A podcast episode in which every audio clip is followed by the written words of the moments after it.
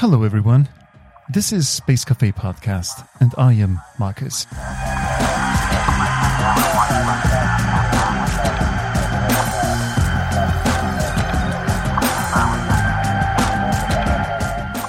So Jeff Bezos sunk 10 billion into the Alexa project, right?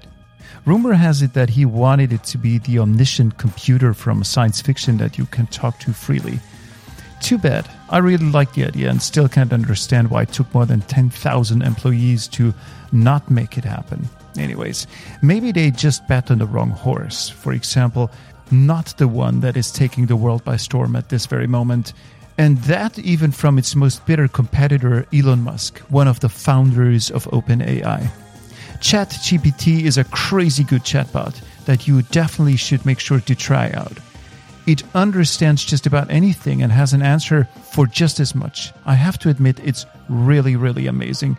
And so I thought I'd let him or it or her, or whatever it is, formulate the announcement to our guest today. I'll just read it out loud. The only task was to write an unusual and entertaining text about that very person.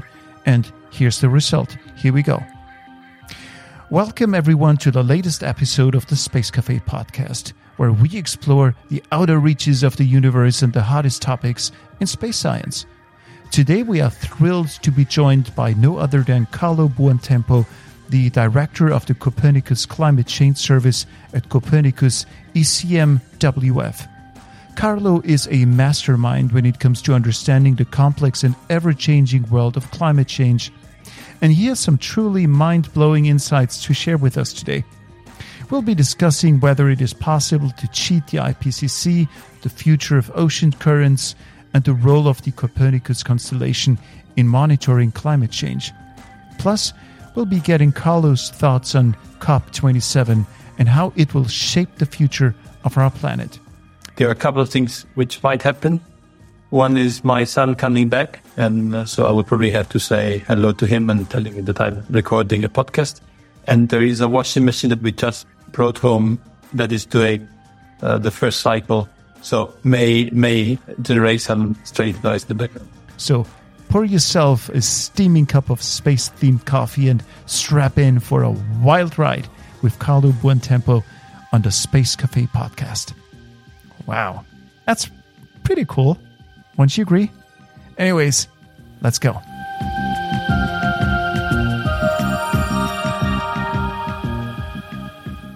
I am a physicist by training. I've been working on climate related matter for the best part of the last 20 years. Uh, and I am now the director of the Copernicus Climate Change Service at ECMWF, which is the European Center for Medium Range Weather Forecast. Wow. So the question of all questions for the countries that are headed for winter, the question of all questions, will there be white Christmas? Right. And, and, uh, the answer is I cannot possibly tell you in the sense that not that I just want to maintain the secret. It's just that, that nobody can at this stage. Okay. What we can, and we have been under uh, some pressure to provide information for the winter, especially this winter with um, mm. all the implications for the energies, energy mm. Mix. And, and uh, so we were under some pressure to say something about the winter. And the mm. best we can say is that um, at the stage is that the winter is probably mild overall, but mm-hmm. there is definitely a higher than usual chance of a cold outbreak between now and the end of the year.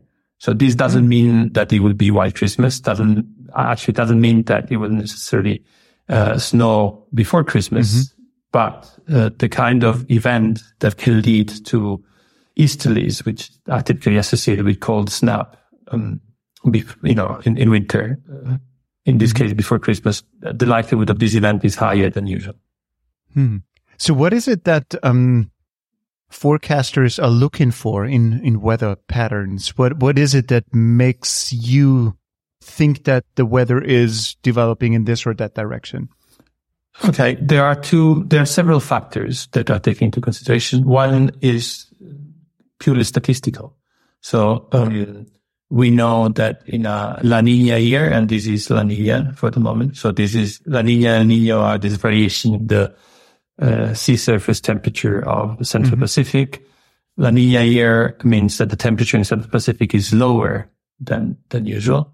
And in this condition, um, a kind of pattern that we call blocking. So where the westerly wind that normally blows from the Atlantic is disrupted and actually we see easterlies. This kind of pattern in La Nina is slightly more, more likely. Mm-hmm. So is at the beginning of the winter and the opposite is likely more likely to be, it's likely to be more westerlies toward the end of the winter mm-hmm. in La, La Nina year. So that's mm-hmm. purely statistical. You look at the, at the historical record and you see this not mm-hmm. too strong, but you know, noticeable correlation. The second element then is the one which in, in some sense we, um, we build upon, um, is, is the output of the dynamical models. So mm-hmm. we run some form of a weather prediction model, if you like, but a model that has accounts for the ocean, not only the atmosphere. Um, we run this model for the next six months and we don't run just one. We run a, a, a number, an ensemble of the simulation. And actually to, to make things stronger, we, we are not the only one running. So not only the European Center, but the Deutsche mm-hmm. In, in Germany, Met France uh, in, in France and the UK Met Office in the UK and CMCC in Italy are all joining with their model. And on top of those, we also get the output from Japan, Canada, and the US. So we have this very large ensemble of simulations. We put all those together and we look for um, what this ensemble of simulation tells, uh, tells us about uh, the future. And the more consistency is the message coming mm-hmm. out, the more confidence we have on the, on the forecast. So for, mm. for this December, especially, the vast majority of model, the only exception, exception of the US model are all going for some sort of blocking. So this disruption of the westerlies, which is typically associated with or can be associated with colder than average temperature. How far into the future can today's weather forecasting safely look? So what is, what is the current, um, moment where you would say, okay, I can do it until here and safely say that this is going to be happening within a certain range. And yes. here I'm not going to be able to talk about it anymore. Right. Yeah. Well, it, it depends on a number of things. It depends on, on the, uh, what the pattern itself and it depends on what is, you know, it's never, you're not never making a forecast uh, in, in, mm-hmm. in the abstract, in the void. You're making a forecast with respect to your previous knowledge. So mm. it depends what you compare it to. So mm-hmm. if you compare it, for instance, to climatology, uh, then in most cases, we can do better than climatology for, in most location for almost two weeks, slightly less. Mm-hmm. Uh, okay. So 10, 12 days and so, so or, or thereabouts. Okay. But okay. yes, going back to the blocking situation, if you're in a blocking situation, actually, it's very, there is very little evolution. So you may be better in that situation in saying it's going to be the same. Um, mm-hmm. uh, for long. So, you know, mm-hmm. there are a number of benchmarks. Climatology is one. Persistence is, a, is another benchmark. Mm-hmm. Um, actually a benchmark that is often difficult to beat or it has been historically difficult to beat. Because, mm-hmm. uh, saying the weather of tomorrow is, is likely to be similar to the weather of today is quite a good forecast model, uh, a simple one, right? So we, we use all the sorts of ben- benchmark. Um, and nowadays, yes, I would say day 10, 11 are still better than most benchmark. Um, nice. and this is quite remarkable, um, mm-hmm. because it's one of these areas human endeavor where we have been improving steadily over time. Mm-hmm. So, you know, we gain two, two, three to three days from the moment I was going to university to now. And wow. that's quite remarkable. We have not done anything similar to, I don't know, mm-hmm. financial forecast or mm-hmm. any other sort of forecast. Mm-hmm. And the reason for that may be the number of sensors that's out there. Is, is that one of the main players that makes forecasting more reliable or more viable into an even further future? Well, there's a number of factors. I, I, guess this is one. So we have a lot of observation. On, on, on average, we ingest uh, something in the order of um, 8 million observation per day. So it's, it's a huge number, mostly coming from satellite. And like some, globally, yeah, globally. Yeah. 8T, that was 80. 80, that's right. Okay. Wow. And, and, uh, and this is uh, particularly, I mean, this was particularly important for those regions for which you don't have many stations. So in Europe, satellite improve things, but not as much as they did in the southern hemisphere, where before the satellite era, before 79, we basically mm-hmm. had nearly zero observation, you know, apart from Australia and some part of South America. We didn't zero. have. Well, that is I, interesting. I'm wow. exaggerating, but if you look at the mm, distribution of, yeah. of land and sea, over sea, sure. you tend to have very few ships. So you have large swath of the ocean where you don't have observation before the satellite. Then, mm-hmm. then you fly the satellite and you start accumulating observation there. And so all of a sudden, um, this improves the forecast. And, you know, one of the measures you can look at is the quality of, of the forecast, difference in the quality of the forecast between the two hemispheres. And, uh, there is a noticeable difference between before and after 79. So before mm-hmm. and after having satellite, because mm-hmm. after, you know, there is still a difference, but it's quite negligible. Mm-hmm. And before the difference is huge mm-hmm. to the two hemispheres. So satellite for sure, mm-hmm. sensor for sure. But mm-hmm. I guess that there are um, at least two other, um, possibly three other uh, causes. One is um, the technology to take advantage of the satellite information. So mm-hmm. this is what we call data assimilation. Is is getting this information into the model in an efficient way, and, and this has, has made significant leap forward, especially in the 80s, 90s, and early 2000s. Um, the, the second or the third element is the model themselves. Model got more, mm-hmm. more rich in processes, more complicated and generally better. And, and the fourth one that is closely associated to the previous one is just the sheer computational power. Mm-hmm. So mm-hmm. our, our supercomputers, supercomputer now are much more powerful than they used to be. And this means, for instance, we can run the simulation, the simulation at much higher resolution. And resolution, uh, increasing the resolution is one of the way in which you reduce the biases in the forecast. Hmm. Are there limits to um, forecasting? I mean, like if you double the power of your current supercomputer you work with or triple that power, would that also go along with forecasting? Um, Yes. What is there a natural limit? But there is a natural limit in, um, it, the, it probably the weather problem issue ones. And this comes mm-hmm. from the, the nature of the problem. So the system is, is mm-hmm. per se chaotic. Uh, it's yeah. governed by chaos. And, and because of that, and no matter how well you describe the initial condition, yeah. after, after a while, there are so many possibilities that it's mm-hmm. impossible mm-hmm. to predict exactly what will happen. Basically, mm-hmm. that, that and that's, we are not too far from that limit, if you want. so, so, you know, um, we, we, we are approaching it looking at uh, ways in which we can improve the time between now and then. Uh, so improving the forecast at day seven, day 10 and so on, which uh, is huge benefit. Uh, and also, you know, beyond these couple of weeks, you're looking at other subcomponent of the climate system, you know, the ocean being the, the one of the most obvious one. And this mm-hmm. is the way in which you do seasonal forecast, the one we, we started discussing about. So if you know the status of the ocean, uh, the Pacific being particularly important, but not only the Pacific, and the sea ice, um, then you, and to a lesser extent, a snow cover and soil moisture. Yeah. Uh, then you, you have some, so, so this driver responds more slowly or to mm-hmm. say better, the atmosphere respond more slowly to those drivers. Those drivers, mm-hmm. uh, you know, have a long-term effect. So mm-hmm. it's a bit like in, in, in a bathroom. Once you, mm-hmm. you fill the, the bathtub with uh, hot water, know, the, the, bathroom will stay warm mm-hmm. for, for hours, right? Mm-hmm. So it's a bit the same. If you have an ocean, ocean, uh, a hot ocean, the atmosphere above it will remain or will keep absorbing energy for, for some time. Sure. Sure. So in that way, we gain beyond these 2 mm-hmm. weeks, we gain predictability. So speaking of the, the oceans, you mentioned La Nina, El Nino, um, warming of the oceans. Are they changing? Um, yes, there is some, um, well, uh, yeah, they changing is, is a big statement. I think is, is a, um, is an hypothesis that is, um, has been floating for some time. So these are, these are, as you say, these alternation in, te- in the temperature of the Central Pacific between the cold and, and the, and the hot phase.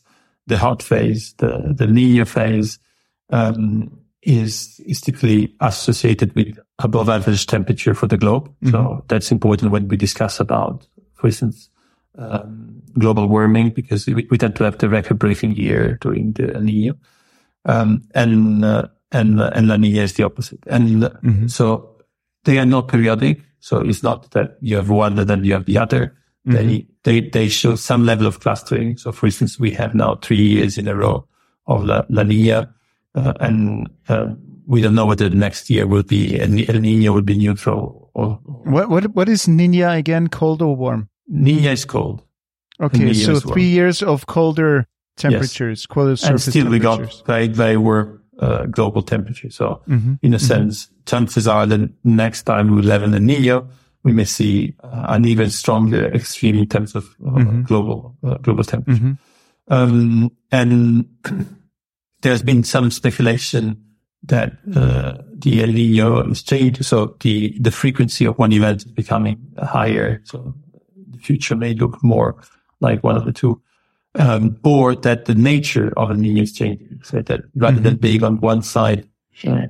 Sorry, just one second. Sure, sure. No problem. Nicola, Nicola, stic, stic gravando un, un, un podcast. Si podes não fez servir, Pode ser? Gracias. Um, where was I? Yes. So we were talking about the, the changing nature of a Nino La Nina. Um, mm-hmm. and there's been some speculation that, uh, the, the, nature itself is changing. So rather than having the worms happening in one part of the ocean, the worm is moving, uh, in mm-hmm. a different part of the ocean. Um, personally, I mean, I, I, know there's a lot of literature and plenty of articles on all these things. Um, personally, I find that one of the, the problem is that we have a small observational record, a short, mm-hmm. because, um, these are events that happen maybe every two or three years. So we have good observation in general for maybe last 30 years. And before then is a bit more, you, mm-hmm. you have to rely on proxies. The observation of the deep ocean are even shorter. So the, the, the zooming from this short time series, uh, what changes in behavior or tendency, I think is, is, mm-hmm. is, is, challenging. Um, so it needs to be taken with some level of, mm-hmm. of, of, care. But there is no doubt that it's an incredibly important phenomenon and is the most important mode of variability of the climate system at the global mm-hmm. level.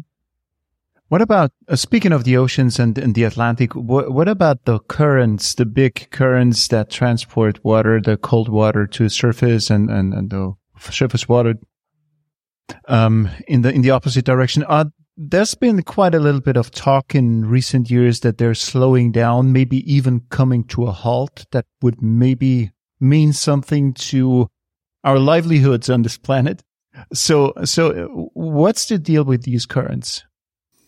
Yes, so these are actually it's one of these um, is, is a basically global uh, conveyor belt that uh, mm-hmm. is one of these mechanisms of, of redistributing heat in many respects between uh, the the poles and, and the equators. And one of the important areas in, in, in, this process is really the North Atlantic, where you tend to have a lot of this um, formation of uh, of dense water, so uh, oceanic convection going, this plume going down, and being one of the mechanisms for this overturning circulation thermohaline overturning circulation.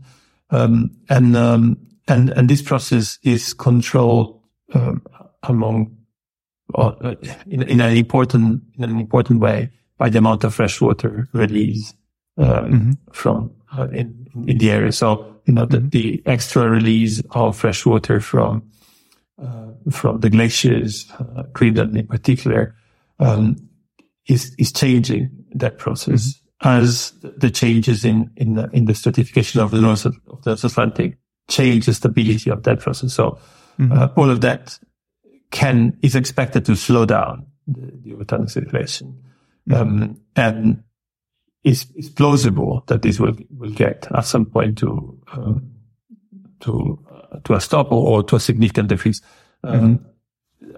I'm, i may not be necessarily up to date with the most recent mm-hmm. uh, uh, literature. Uh, it's not necess- my my area of core expertise, but my understanding at this stage is that while this is generally believed to be plausible for the future, is not uh, considered imminent as something happening okay. tomorrow. if it were to happen, then I guess the most severe consequences would probably be uh, for for the uh, North, for Northern Europe, really, for for Europe in general, because uh, it will change almost certainly the temperature in the North Atlantic. Um, and uh, we were talking before about how the atmosphere responds to the surface temperature. So a reduction in surface temperature in the North Atlantic could uh, could well cause uh, havoc in, in Europe. Mm-hmm. You know, mm-hmm. significant reduction in surface temperature could be. Meaning that uh, there would be an increase in surface temperature. No, on, a, a decrease in uh, the North Atlantic. No, no, no, uh, not in the water, but on the continent, on on solid ground. No, no I, I would think the opposite because. Okay, sense, so it will get colder. Yes, that's right. In that case, okay. you will get colder because, in a sense, the, the process there is that you sink uh, cold water and you bring in warm water from the tropics. Sure. If that mechanism blocks, then the sure. cold water will sort of stay there. And then okay. you will have a colder Atlantic. That's my understanding. Okay. I was trying to um, draw connections now because I'm I'm reading the Ministry of the Future at the moment. So I guess I guess you. I have haven't read, read it. That? No, I haven't. You haven't. It. It's a. I mean, like this is, I guess, a must read amongst uh, forecasters yes. and and. Uh, so I guess you're you're late to the game. Yeah. Uh, well, yes, absolutely. I, I I heard a lot about it, but I haven't yet the opportunity yet. Okay, and it's it's uh it's the opposite. It's like um I'm not spoiling anything here, uh, okay. Hope, but it's it's all about extreme heat waves. Um, well, this is something that will happen almost certainly, um, and we have seen some of those happening already in this last summer. Um, but uh, is is well, it's not a good thing because it is uh, is is very damaging for, especially for for us as humans. But um, is is uh, is one of the things we are quite certain about. So temperature going up mm-hmm. and the severity, the frequency and the duration of this extremely hot spell it is, is, has been going out in this, in the observational record and uh, our climate simulation, our you know, climate projection uh, give us confidence that this tendency will continue in the future. So is, is, you don't need much to make that forecast. Mm. we just learned, yeah, we, we just learned, um, at the beginning of the, the, the climate summit that the temperatures in Europe they are rising twice as fast as predicted. So it's a it's maybe all pointing in the direction you were referencing. Yeah, so this was came out of this report we published with the World Meteorological Organization uh, a couple of weeks ago in, uh, in Geneva, and uh, in a sense, um, it was um, he, he, had a lot of resonance, this statement, but it's not uh, incredibly new. So we, we knew that, uh, we have been knowing that for quite some time. And I think mm-hmm. we also presented it before, but it resonated with the public, no doubt, uh, because um, it looks like, oh, why, why is Europe going so fast? Uh, and in a sense, well, it, it makes the, the headline, which in a sense, if, if you're running a, a large program, is, is good. But on the other, um, it may hide some of the, of the real information behind. So for me, the, the, the, real information, the real element is that if you look at all regions in the world in the 1960 and 1990, well, in that period, in that 30 years, Europe wasn't fast, warming mm faster. Actually, was one of the most slowly uh, warming uh, continent. mm But all the region in the world got, you know, got uh, warmer much faster going from the 1960 1990 period to the last 30 years. So that's really strong. And everywhere things have, sped up. Um, and in that general speeding up of, of the warming, Europe has warmed a bit faster than other Mm-hmm. And part mm-hmm. of it, we, I think we understand the processes, you know, part of it maybe due to the loss of sea ice in the European Arctic. That is quite important in the European region. Part of it is the loss of snow cover and glaciers in the, in the mountains that we have many of. Um, part of is the loss of soil moisture in uh, in uh, most of Europe. Um, so you know, depending on the region you look at, the, the driving mechanism may be different, and part of it may be just a statistical uh, you know, randomness. You know, these thirty years we got for some reason uh, a bit faster.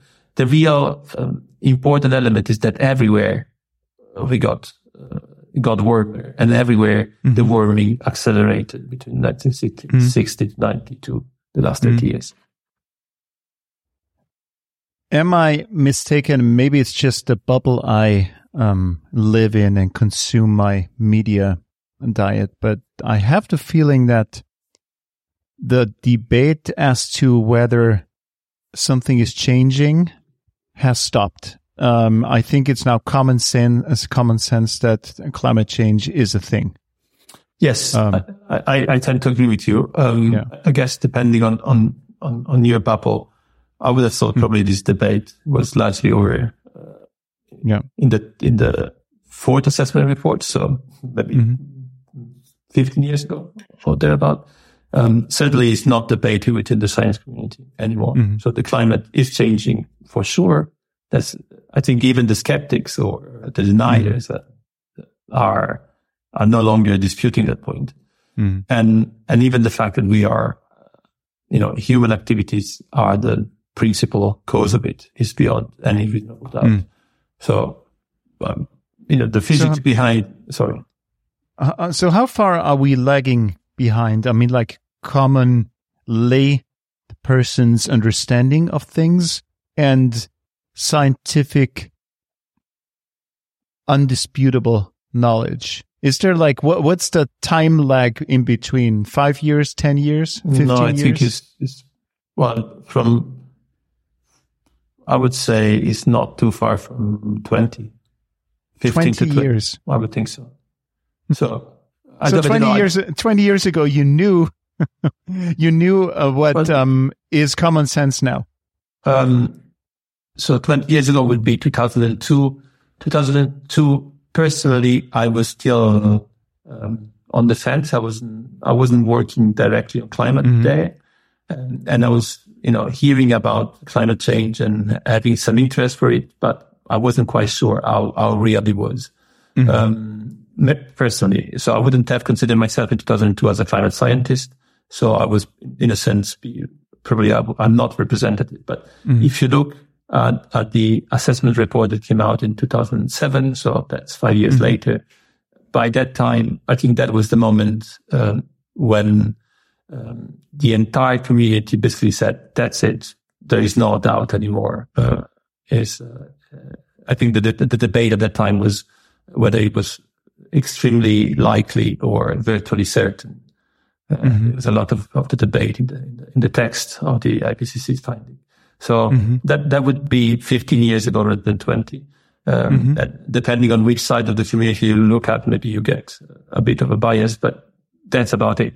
Um, and I think nowadays, and I, I, I, don't know whether this delay is true for all sectors. I think in the case of climate, it is also due to the fact that clearly there are interests behind and, mm-hmm. and some of this of, of the deniers have, uh, without any doubt, being mm-hmm. supported and funded by people who had the interest in maintaining uh, the status quo, in maintaining uh, uh the market mm-hmm. share, in, in maintaining, yeah, yeah.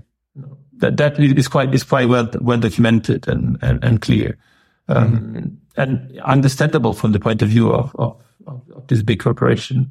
So I think this may have slowed down the process. Mm-hmm. Mm-hmm. How does that feel to you personally? Is it, um, I mean, like you have, you have knowledge and you are certain about things that are being debated publicly for so many years. And there's so many non-believers. It's not a matter of belief. This is science we're t- talking about here. So it's not about believing things. But how does that feel to you that there's still public debate on such a large scale about such things? Well, I really like what he said because I don't think it's a matter of believing. So the the, the motto mm. of the Royal Society is uh, nullius in verba. I, I won't take anyone's word for for it. Right? Mm-hmm. I want to mm-hmm. see the proof, and you show me yes show me the data, show me the result, and let me mm-hmm. reproduce the result. So, mm-hmm. in a sense, I, I, think that skepticism is at the basis of science, and mm-hmm. it shouldn't be stigmatized. I, I, I, would do the same. You know, you tell me something, I say, "Why? Show me." So, uh, the fact that there is a debate is not necessarily bad. I think is is good. Mm-hmm. Um, the point, the the element becomes what the, the, the yeah the challenging bit is when the debate is no longer informed by facts, um, mm. but it becomes uh, uh, just a discussion for the sake of yes. So yes, I, I don't think we you can dispute facts, right? So mm. you, you you can you know saying you don't believe in in the in the in the law of, of gravity doesn't mean anything, you know. Mm give me another model, give me another evidence that mm. make me change my model. And, and mm. in that sense, I think it's more the quality of the debate. And this goes back to mm. the, the, the, uh, the, the, than the debate itself. Having a debate, having a discussion is absolutely fine. Is, is that, mm. the, the, is often not genuine and is often mm. not supported, not of good quality, right? Mm. So maybe what we should have is to have better debate. Mm-hmm. And, um, I mean, years ago when we were, uh, when I was at the, at the Met Office, uh, there were some of us who actually engaged proactively with some of the skeptics, um, because not all the argument that the skeptics put forward are trivial. Some are mm. um, highlight genuine problems and genuine, uh, you know, uh, issues with what we are doing, mm. and I think this should mm. be considered and, and tackled. But mm. uh, after a while, the people who actually engage the most realized that most of them were not driven by genuine interest and, mm-hmm. and challenging us on, on the basis of mm-hmm. scientific rigor or uh, approach, but we're driven by an agenda.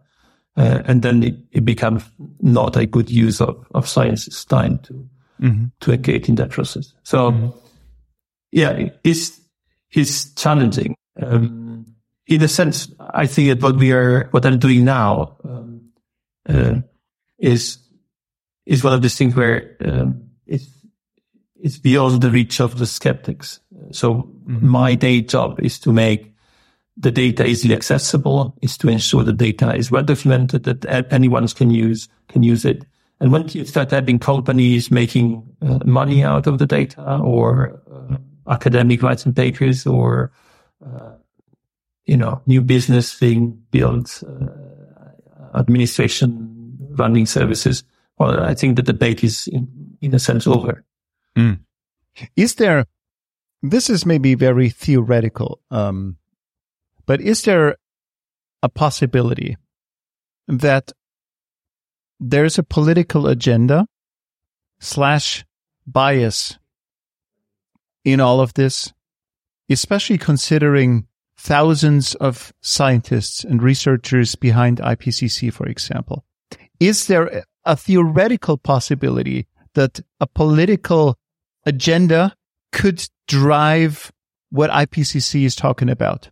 I would love that to, to it would mean that as a um, humanity, we, we are so incredibly good at organizing ourselves that, you know, it would be such a major achievement of humanity that I would be proud of it. The truth is that anyone who has had ever had to, to deal with the IPCC process knows how incredibly complicated and tedious and, and scrutinized the entire thing is. You know, hundreds of thousands of comments and, and review processes. I mean, it would be impossible to, to, to hack it if, if, if, even if, if we wanted and, and nobody really wants that. So, um, no, I, I, I think it's basically impossible to, to hack it. Uh, the system. I mean, even just only the, you know, just the, the fact that the IPCC is based on peer reviewed literature. So there, you know, the IPCC is not generating new evidence, is building mm-hmm. upon the evidence that exists and has been published and peer reviewed. So that's already putting the standard quite high and cannot ignore piece of evidence that exists. So if, if there were a piece of evidence, a new piece of evidence, a new article, you know, just saying the opposite, it should have, you know, it should be included and reviewed and accounted for in the IPCC process by design.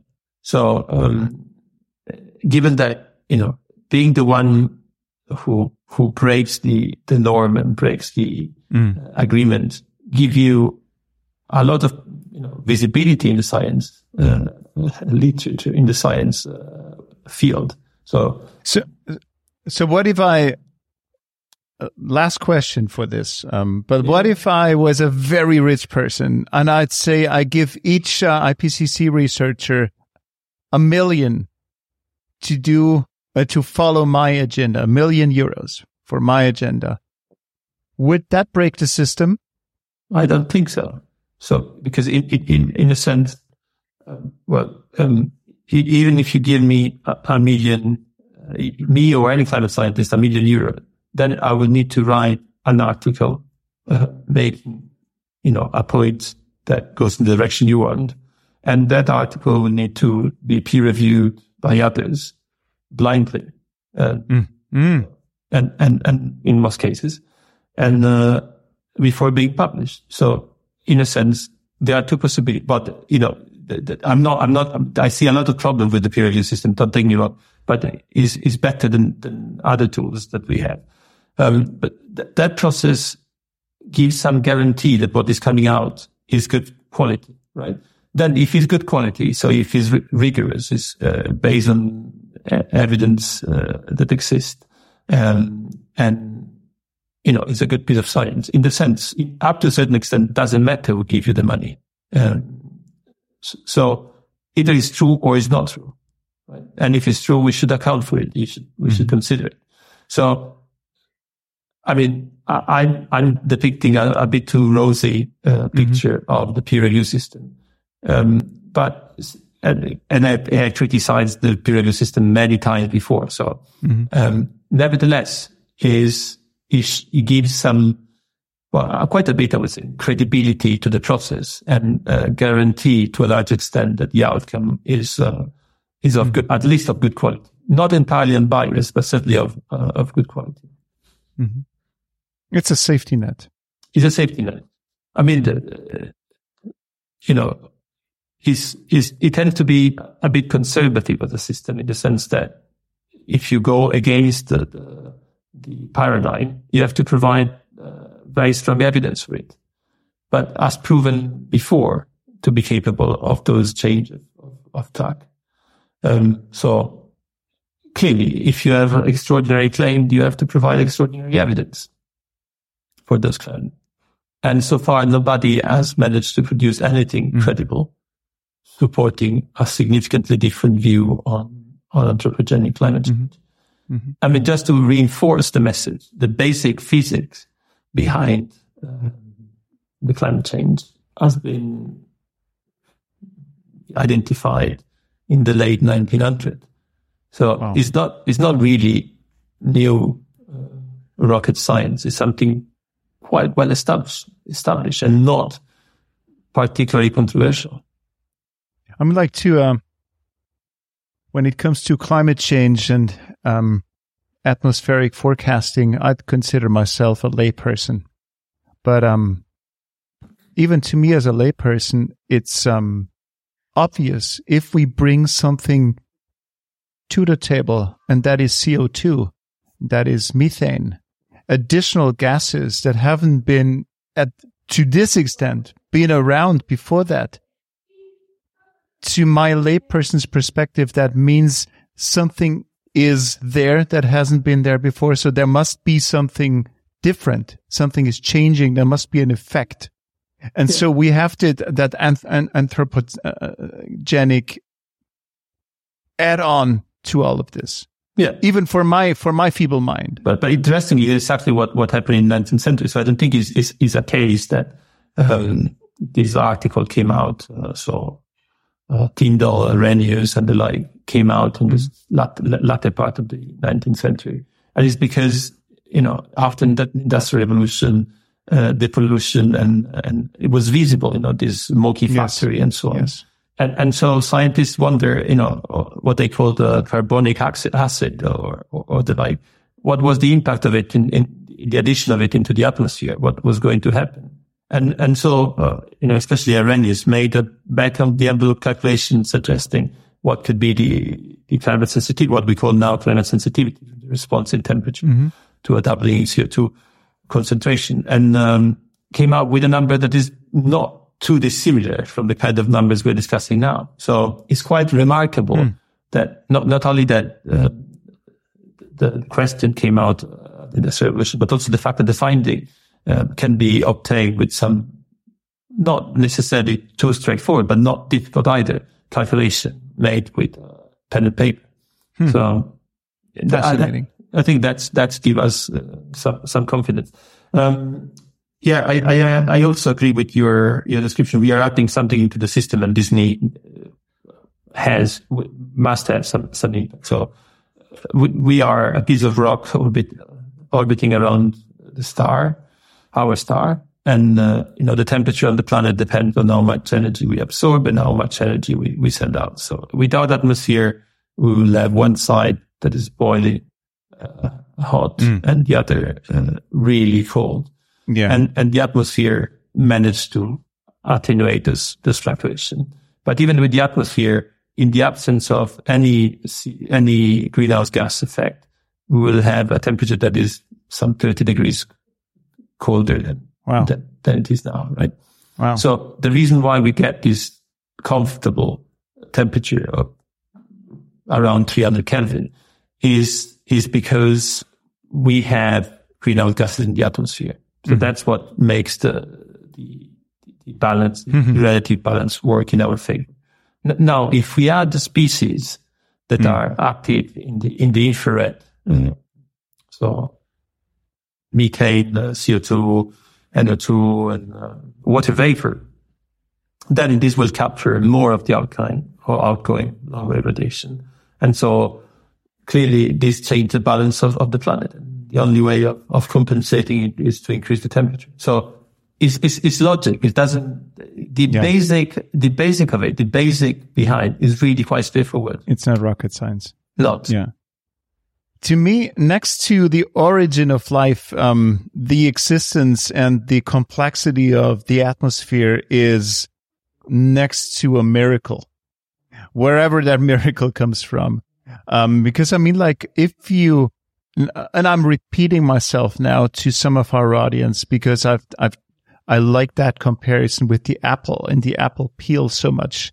So if you, you know, you know that analogy, if you shrink the earth down to the size of an apple, that the, the atmosphere will be about the thickness of the apple peel, which is so incredibly visual and interesting to me because you see the fragility of this place and how thin that atmosphere is. And it's still, and at the same time, it's, it's life giving. It's our safety net on the, on this place, on this, because if we take a look at our neighbor Mars or moon, uh, this is when there's no atmosphere. This is what we're ending up with. So I, I find that a, a true miracle yeah. around our planet.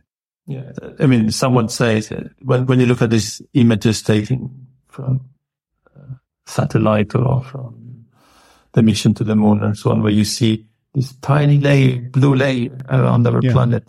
And, and you think that that's the only place in the universe where we are certain there is life.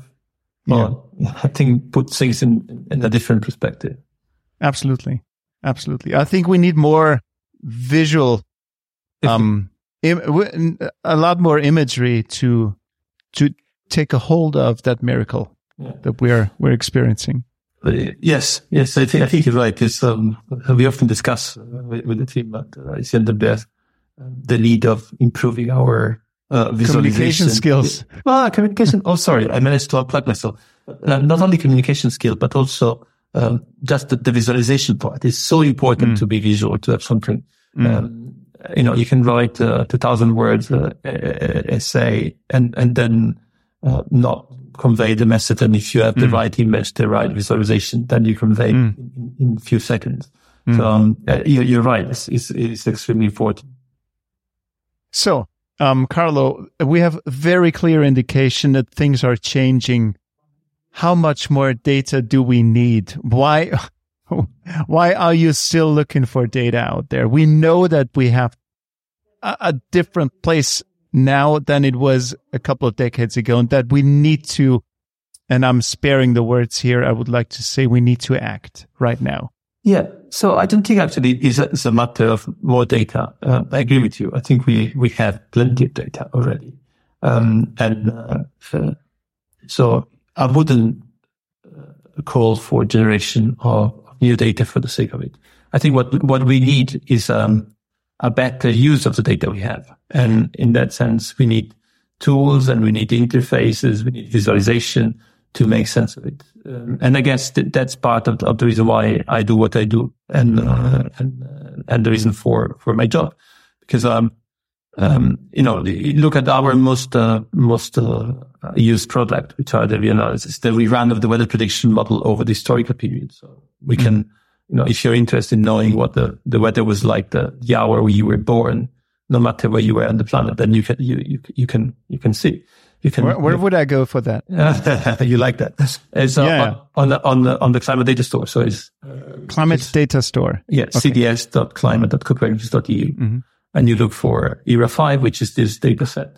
And then you have to fiddle, you know, a work. Okay. If you want, then can pass you the script on how to do it.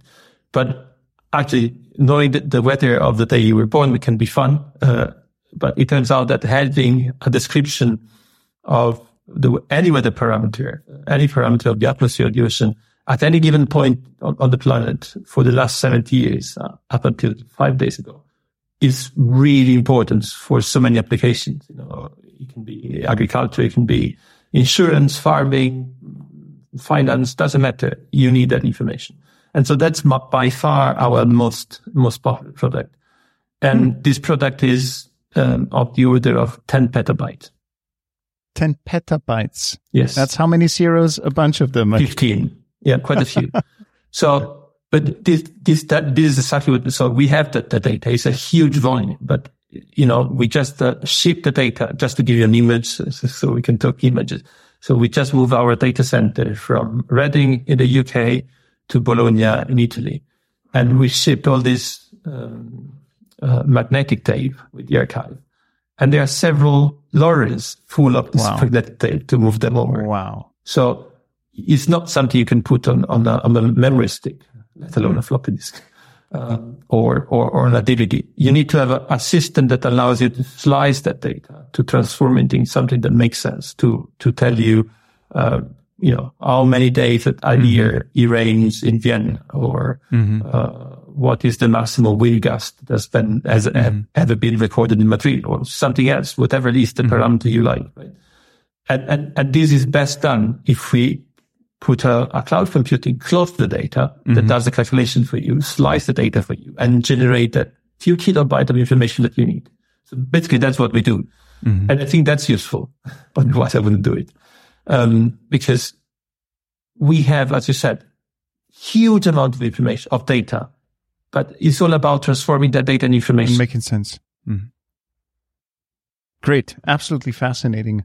So, um, who's who's so it's it's about creating stories also creating stories out of that vast sea of data right yes yes i think i think that, that that's true i mean um, the, the, stories are for us are uh, a useful tool especially for communication purposes mm-hmm. um, so in, in, a sense there are many many of these stories that we have developed each one mm-hmm. fully one of these uh, threads, uh, thread, mm-hmm. you know, on how a specific person has been using uh, mm-hmm. one of this information, and they are quite powerful in terms of story of storytelling. Um, but you also they also reflect the reality mm-hmm. on the ground. You know, mm-hmm. who are you know I was in uh, in uh, Sharm el Sheikh last week, and we were mm-hmm. presenting uh, an application that we developed with you for the Mediterranean mm-hmm. about um, health and looking mm-hmm. at suitability of the uh, uh, tiger mosquito. So mm-hmm. tiger mosquito wasn't a species uh, prevalent in Europe or in the mm-hmm. Mediterranean. Mm-hmm. It was coming from Southeast Asia. In Europe maybe 20 years ago um, and adapted itself very, uh, very well and mm-hmm. started to thrive. And uh, unfortunately, well, not only is, is quite annoying if you if you enjoy spending the uh, you know the summer out in the garden mm-hmm. or out and about, but it's also a vector for uh, some diseases such as uh, mm-hmm. chikungunya mm-hmm. or dengue fever, mm-hmm. mm-hmm. the like. So I think mm-hmm. that the question is, uh, how likely is this to spread farther or or to become even more prevalent sure. than it is now? Sure. And then, you know, you can interrogate the data and try to find out. And, and, and then yeah. you discover that yeah. actually, as always, the data tells you more story than you expect because you, you can think, oh, temperature going up. So we'll have, sure. uh, it would be terrible. Well, yeah. in, in, certain regions, it will get worse. And in, strange enough, in some regions, it will get better mm. because it will get so hot sure. that it's, it's, even too hot for that mosquito sure. to live. Yeah. Yeah. For that mosquito to mm. live. So, yeah. Um, I mean, just one of the many stories that, that we, that we uh, have developed. Mm. But, um, Carlo, if I understand that current debate correct, um, and after that we will move to COP27 in, in a second. Um, it's not about talking if things are happening. It's all about how can we adapt to climate change. And this is maybe one of the reasons why some of the information that you are digging up, you are producing is being, um, of interest to the farming industry or insurance, um, industries or whatnot, because it's all about adapting to change. So we're in the middle of a transition of our planet and we are becoming part of that transition very consciously because we're trying to react now. So we're not trying to mitigate. We're not trying to stop climate change. We're trying to live with it. Is this, am I overinterpreting things? No, no, I think you're right. I guess the, the, the two, the two elements go uh, hand in hand. So on the, on the one hand, we must mitigate because that's the only long-term solution. So we know that the, the problem, uh, you know, the, the main driver is, is, uh, uh, carbon emissions. And so we need to, to reduce the emission. We need to get to net zero. That's the only long-term uh, way forward. Uh, but while this is the long-term strategy, at the same time, we also know that for the foreseeable future, many of, of the impact will happen irrespective, of, irrespective of our decision in terms of emissions. Mm. So, um, if you look at the uh, sea level, for me, sea level is probably one of the most, uh, um, you know, clear example because whatever we do on sea level for the next, not only for the next 50 years, but for the next 200 years uh, and, and, more, the sea level will continue to rise, right? And, um, and, and, and so we don't have really a choice there. It's, it's a, it's a relentless, uh, um, increase. And, and if we do something, we may be able to reduce uh, uh, the, the, rise by the end of the century to reduce what the, the, the grandchildren of our grandchildren will, will see in, in, a, in a few, in a few hundred years. But there is no, there is no way. We don't see any scenario in which the sea level would go down, it. right? Okay. And for the temperature, uh, fortunately, things are slightly better in the sense that what we do now on the emission will have an impact on the temperature at the end of the century. So the lag is not as, as long, but nevertheless, for the next 20, 30 years, basically our decision today don't matter that much. Uh, so that, so that, that, but that means so it means that, that, we need to adapt. So in that sense, that means we we need to adapt, but also that this means the end of some coastal areas on on this planet. So this the the dice have been cast for those places. And we're talking about millions of people. Well, it's, um, it, it, in a sense, it means, yes, it will, it will have a significant impact on many coastal community and, and coastal resources is, um, it is, mm-hmm. it is, um, you know, it's going to happen. And so it's a matter of getting prepared and getting mm-hmm. organized uh, for, for mm-hmm. sea level. We have time in the sense that it's not happening tomorrow. It's not uh, an on-off switch. It's mm-hmm. something gradual, and we tend to be better mm-hmm. at adapting at uh, uh, global, you know, mm-hmm. r- rapid processes mm-hmm. than we have to, um, to. You're you're the um, director at the European Center for Medium Range Weather Forecasts, and you're drawing your. I, am the director of the Copernicus Climate Change Service at the ECMWF. That's right. Yes, yes. And Copernicus, uh, Copernicus climate change means drawing information from a fleet of satellites um, that is especially looking at Europe, or or or am I mistaken? Well, the, the satellites uh, have a global coverage, right? They they spin around coverage. the planet and, okay. and, and, they cover all areas of the planet. And uh, that's true for the majority of products, mm-hmm. Which we are uh, providing uh, or generating or providing access to. Um, there are some, in some cases, uh, some high resolution product for Europe or some specific problem for Europe. At the end of the day, it's a European pro- program. But the vast majority of what we offer, which by anyway, by uh, anyway is, mm-hmm. is open and free and unrestricted, are global. So anyone on the planet can benefit from it. And so we have a fleet of satellites um, that have different agendas. So you have one satellite taking care of sea levels, and the other one you have taking care of temperatures and and um, and, and Yes, more or less. Um, I, I probably it's, it's easier to look at in terms of kind of instruments. So some instruments are looking at the microwave. Some instruments are um, have a, a, an altimeter on board, a radar. Some other are looking at the visible part of the spectrum, mm-hmm. and, and, so on. And then uh, this information is processed in different way to get information about the sea level, about the sea ice, mm-hmm. about soil moisture, and the like. Mm-hmm. But yes, fundamentally, yes. Do you have um, um, favorite personal, a personal favorite data set or a most surprising data, um, you, yeah, some, some data set you like most or you were surprised about most? That's an interesting question. I don't think I was asked this question before. um, a data set that I like the most, or I, I have a personal attachment to. Um, I I have to think about it. Sure, no I, I guess. Um, well, I, I I don't want to go back to what I was saying before about the reanalysis, but in a sense, reanalysis surprised me because I was coming uh, from from climate when I joined ECMWF, and uh, at the beginning I, I, thought, well, why they're offering reanalysis is not really climate; is is, is a you know a byproduct of weather prediction I, mm-hmm. I, I, think is they are uh, ECMWF is, is using what they were doing before just to, to make the case, but it's not it's not really appropriate.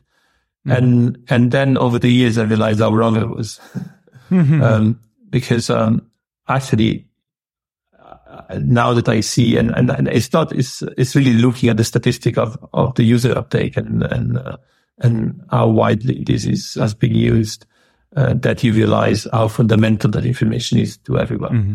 And, um, and in a sense is the best proxy we have to, um, to a global uh, observational data set because, uh, um, you know, the, the, the, coming from observation. I used to build, mm-hmm. Uh, instrument myself. So I know how difficult it is to take a mm-hmm. measurement and, and, and make mm-hmm. it fly and fly it on the, on the satellite. But um, when you, you retrieve from that satellite uh, an observe a physical observable, this being, I don't know, sea ice or soil mm-hmm. moisture or sea surface temperature or the like, um, then you you often have a process where that original information is is, is pre-processed, is you use a priori, do a iterative mm, algorithm to get what you want. Well, in a sense, we are doing the same with the reanalysis with the with, with the weather prediction model through data assimilation. Mm-hmm. But rather than having just one, we have all the observation to get it. Um, clearly, it's not perfect, but it's mm-hmm. it's really quite good. Mm-hmm. Um, and and and we have statistic on things that do not uh, work as they should, and and we know where to improve things. So mm-hmm. it's very valuable, um, mm-hmm. even for us. But what is I found surprising is how valuable it was for, for the users. Mm-hmm. So, you know, um, probably is, is the one I would pick. Wonderful. Um, COP27, um, climate conference. Um, you mentioned last week you were, you, you went to the conference. Yeah. Um, publicly, um, through the mouth of globalized media outlets, you could get the impression that this is a very, it's, there's a lot of criticism about that conference, where it is going on, in what form it is going on. How did you perceive the conference personally? Um, it's um I think it's a, it's a mixture, mix of factors, mix of emotions. So on the, on the one side, um, I, I, I, thought it was um, really strange to discuss about uh, climate change in a, in a resort in the middle of the desert with uh, air conditioning going like mad. So mm-hmm. I thought it was just a, I mean, a dissonance in mm. respect. Um, and I, I criticized in the past the, the COP because it looks, uh, it, it, may look a bit like a, a circus where oh, you mm. gather all these people there, they, they talk, talk, talk, and then nothing mm. happened. Um, mm.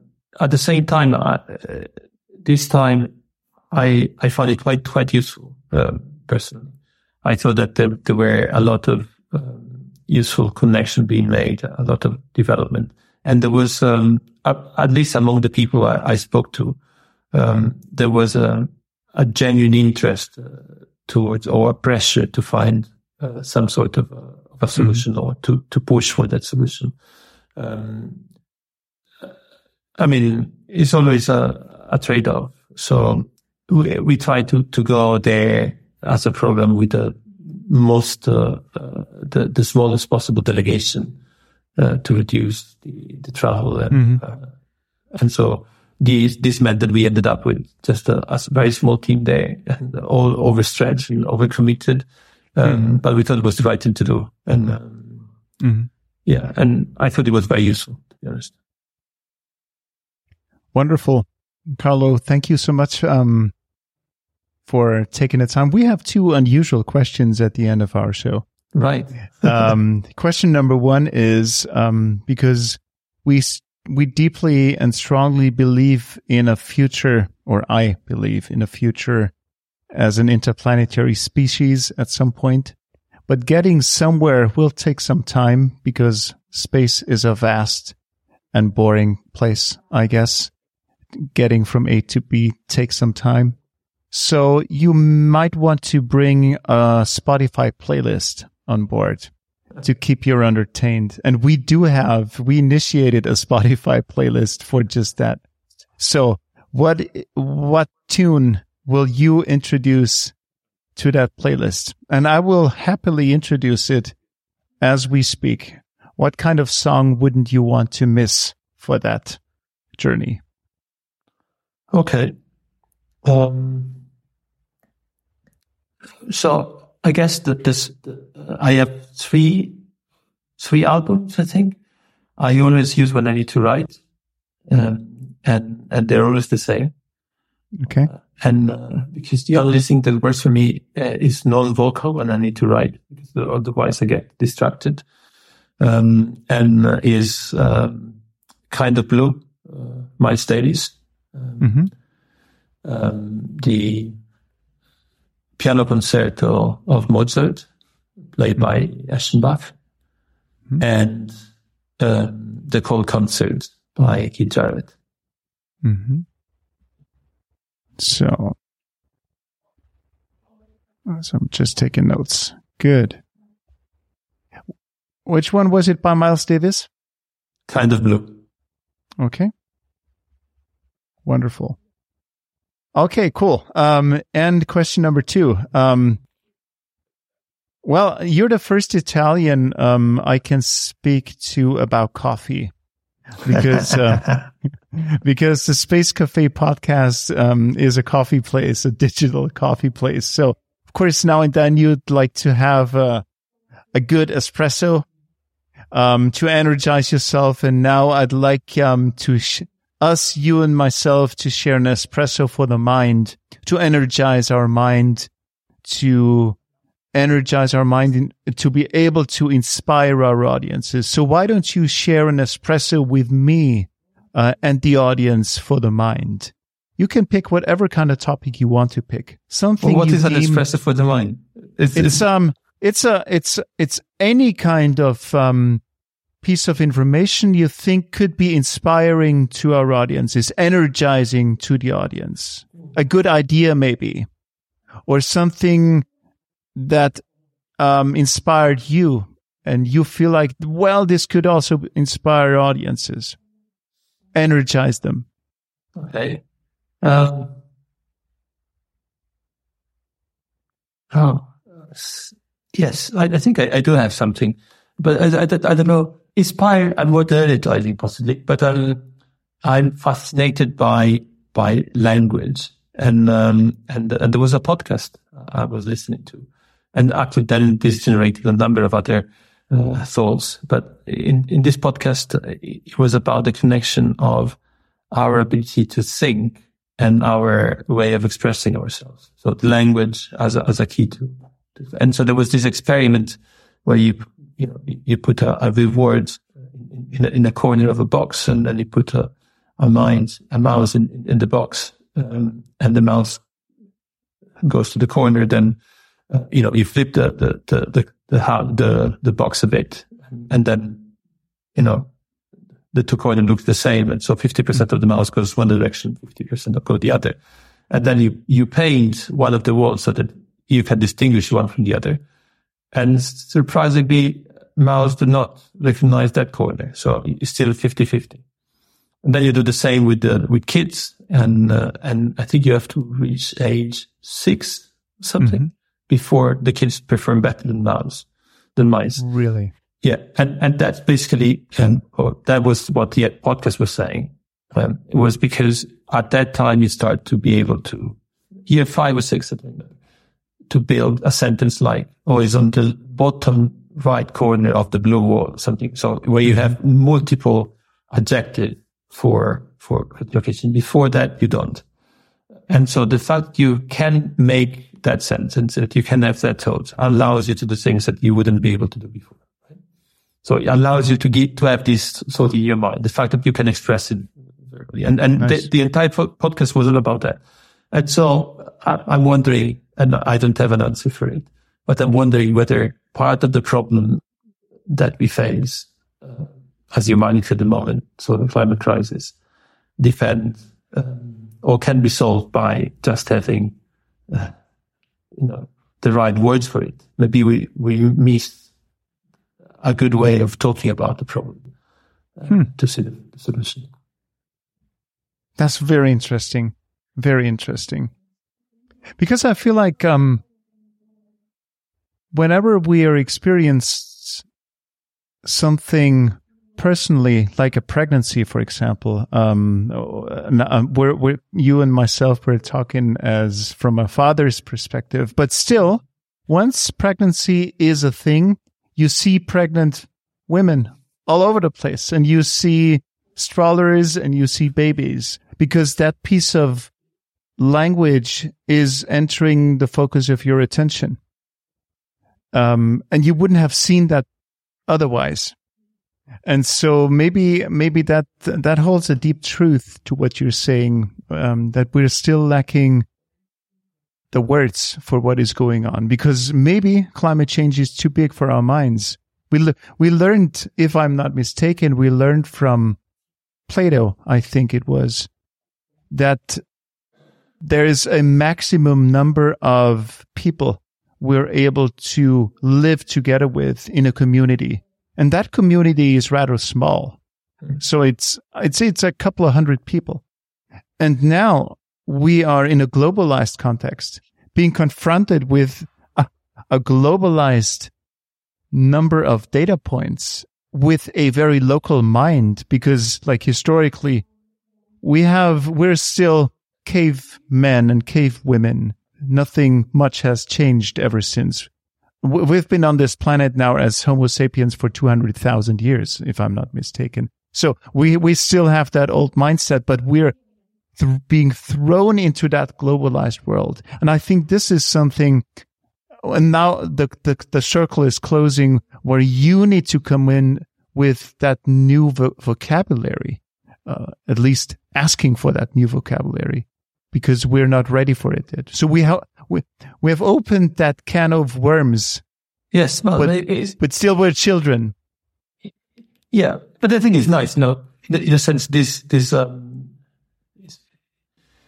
is, is a challenge for the future generation. So it is a problem we haven't solved. And, and it's nice to, to, to offer a challenge. You say, well, you know, part of the problem may be just the fact that we don't have the grammar, the, we don't have the, the word to, to describe the problem and so to appreciate it, to understand it and, and so solve it. And, and maybe that's something, you know, someone else that has the right skill can take on board and, and generate, um, the tools for this global conversation you're talking about, um, which we fail to, to, to have yet. Um, yeah. Wonderful. That was very inspiring. Carlo Buontempo. thank you so much for taking the time and being part of that podcast. Thank you, Marcus.